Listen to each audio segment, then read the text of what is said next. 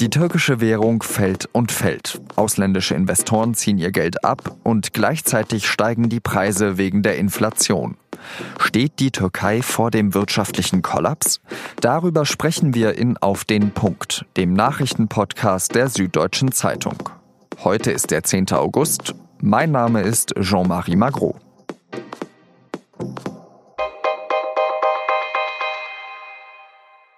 Der Absturz der türkischen Währung war eh schon drastisch. Am Freitagmorgen hat man für 100 Lira etwa 17 Dollar zahlen müssen. 2016 waren es noch doppelt so viel. Und jetzt kam noch ein Tweet von Donald Trump dazu. Er will in Zukunft noch mehr Zölle auf Aluminium und Stahl aus der Türkei erheben.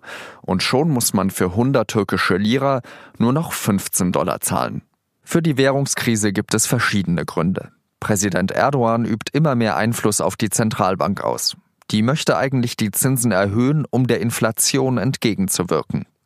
Erdogan verhindert das. Dazu kommt der Streit mit den USA um die Auslieferung des Pfarrers Andrew Brunson. Der wird in der Türkei festgehalten, weil ihm vorgeworfen wird, die Gülen-Bewegung unterstützt zu haben. Washington hatte bereits gegen zwei türkische Politiker Sanktionen erhoben. Und jetzt betont Trump in seinem Tweet in seiner typischen Art auch noch, dass die Beziehungen zu der Türkei gerade gar nicht gut sind. Die türkische Bevölkerung spürt die Krise an jedem Tag, im Supermarkt zum Beispiel. Ausländische Produkte werden immer teurer und viele Türken haben sich wegen der niedrigeren Zinsen in der Eurozone Kredite in Fremdwährungen aufgeladen, zum Beispiel um Häuser zu kaufen. Die zurückzuzahlen wird deutlich teurer. Manche Kredite könnten sogar ausfallen. Der türkische Präsident Erdogan versucht zu beschwichtigen. Am Donnerstagabend hat er seinen Anhängern zugerufen, vergesst nicht, wenn Sie Ihre Dollars haben, dann haben wir unser Volk und unseren Gott. Erdogan sieht eine internationale Verschwörung. Nach dem Militärputsch vor zwei Jahren wäre das jetzt ein Wirtschaftsputsch. Am Telefon spreche ich jetzt mit Markus Zydra, Finanzkorrespondent für die Süddeutsche Zeitung in Frankfurt. Herr Zydra, die türkische Wirtschaft wächst ja noch immer sehr stark. Warum steckt das Land trotzdem in einer solchen Krise? Da gab es viele Gründe, warum die türkische Wirtschaft wächst. Zum einen haben sie sich billig Geld importiert aus Europa. Hier waren ja die Zinsen sehr niedrig. Und dann konnte das Geld praktisch in der Türkei investiert werden. Gleichzeitig haben sie auch die Zinsen im eigenen Land sehr niedrig gelassen. Und dann ist eigentlich jetzt das passiert, was häufig passiert. Eine Wirtschaft überhitzt und man hat zu viel investiert, man hat in Dinge investiert, die sich langfristig nicht rentieren. Und irgendwann kommt dann der Punkt, wo man das nicht weitermachen kann. Und sowas äußert sich am ehesten eben an Devisenmärkten. Können Sie mir erklären, äh, was für Auswirkungen das auf eine Volkswirtschaft hat, wenn eben die Inflation hochgeht, wenn ähm, die Währung gegenüber anderen Währungen so stark abwertet? Also grundsätzlich leben wir in einer globalen Wirtschaft und jedes Land importiert und exportiert. Und für die Türkei bedeutet das ganz konkret, wenn die eigene Währung abgewertet wird oder abgewertet hat, dann werden Importe sehr viel teurer. Das können oft Medikamente sein, die die Türkei äh, mit häufig nicht selber herstellt. Die ganzen Pharmamultis in den USA und in Europa. Das heißt, sowas muss importiert werden und sowas wird in Euro oder Dollar abgerechnet. Und dann müssen die Türken, ganz einfach gesprochen, mehr Lira reinstecken, um das zu importieren. Das Ganze wird teurer und dadurch wird das Land ärmer. Wieso hat denn Präsident Erdogan die Zinsen nicht angehoben? Welchen guten Grund könnte er gehabt haben? Weil eben eine solche Entscheidung, den Leitzins zu erhöhen, mit einem rückläufigen Wirtschaftswachstum verbunden ist, könnte ein Grund sein, dass er das nicht machen wollte. Auch schon nicht vor den Wahlen. Er will praktisch eine starke Türkei äh, nach außen hin darstellen mit hohen Wachstumsraten, die eben geringer ausfallen würden, wenn, wenn man den Leitzins erhöhte. Aber das sind auch nur Spekulationen. Ähm, einen vernünftig ökonomischen Grund dafür gibt es nicht. Können Sie äh, irgendwelche speziellen Merkmale an der Türkei erkennen, weshalb äh, die Krise sich jetzt eben so verschärft? Das sind viele Gründe. Ich denke, das sind vor allem politische Gründe, weil man dem Präsidenten Erdogan das eben nicht mehr zutraut, dass er die Wirtschaft ordentlich steuert und ordentlich führt. Da ist Gerede von, von Nepotismus, dass er Personen einsetzt, die ihm äh, gefügig sind, die, die auf seiner Seite sind und eben nicht die Fachleute engagiert. Er hat die türkische Zentralbank unter Druck gesetzt, die Zinsen eben nicht zu erhöhen. Das wäre nämlich die richtige Maßnahme gewesen, die Zinsen zu erhöhen.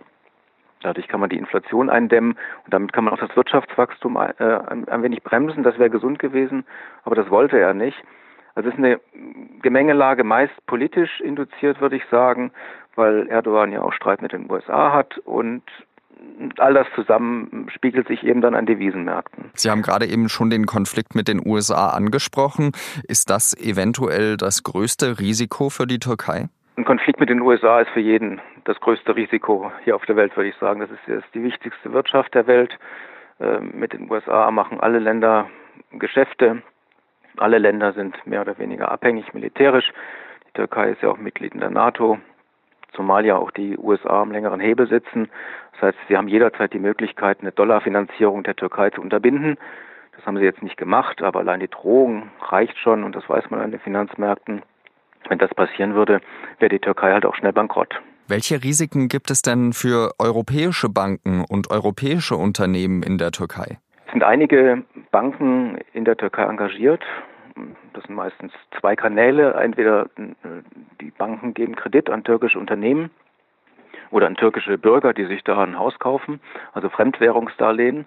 Äh, oder die Banken investieren vor Ort in, in eine Filiale oder so. Für eine einzelne Bank können da Risiken entstehen, aber für den gesamten europäischen Bankensektor sind die Summen zu niedrig, als dass man da äh, damit rechnen könnte, dass es da zu einer Inklusion des europäischen Bankensektors kommt, äh, auch wenn alle Kredite ausfallen würden. Summa summarum lässt sich sagen, die Leidtragenden sind vor allem die, die türkischen Bürgerinnen und Bürger. Auf, auf, jeden Fall, auf jeden Fall, weil zum einen eben, ich habe die Importsituation angesprochen, wenn dann wichtige Waren, gerade im Gesundheitssektor oder auch im Versorgungssektor, äh, teurer werden, dann können sich das Bürger mit geringem Einkommen eben nicht mehr leisten. Das ist das eine. Zum anderen haben viele Türken offenbar Fremdwährungsdarlehen aufgenommen. Das heißt, sie haben sich in Euro verschuldet um dann in der Türkei ein Haus zu kaufen.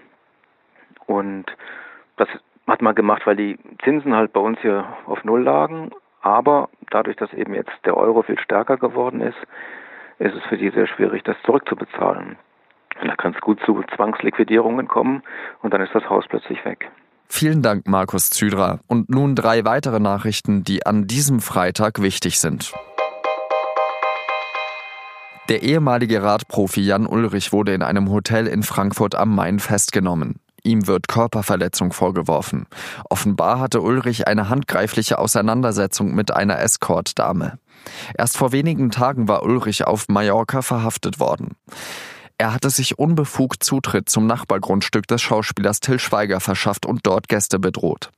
Ulrich hatte zuletzt den Konsum von Drogen eingeräumt und öffentlich bekannt gegeben, sich in Deutschland in Behandlung begeben zu wollen. An diesem Samstagvormittag bricht zum ersten Mal eine Sonde in die Sonnenatmosphäre auf. Die Parker Solar Probe soll der Sonne so nahe kommen wie keine Forschungssonde jemals zuvor. Sie soll die Atmosphäre der Sonne untersuchen und muss dafür mehr als 1370 Grad Celsius aushalten. Die NASA-Forscher versprechen sich von der bis 2025 angesetzten Mission Erkenntnisse über die Funktionsweise von Sternen. Die gesammelten Daten könnten auch künftige Wettervorhersagen genauer machen. Das von Ministerpräsident Markus Söder angekündigte bayerische Familiengeld droht zu einer Sozialleistung für Besserverdiener zu werden. Nach den Plänen der Staatsregierung sollen Eltern von ein- und zweijährigen Kindern ab dem 1. September 250 Euro pro Kind und Monat bekommen. Ab dem dritten Kind gibt es 300 Euro. Jetzt heißt es aber von der Bundesregierung, dass Sozialhilfeempfänger das Familiengeld auf ihre Hartz-IV-Leistungen anrechnen lassen müssen. Die bayerische Staatsregierung widerspricht. Bayerns Sozialministerin Kerstin Schreier sagte zur Stellungnahme des Bundes, wir zahlen aus und wir werden uns daran auch nicht hindern lassen. Die Opposition hatte das Familiengeld von Anfang an als Wahlgeschenk kritisiert.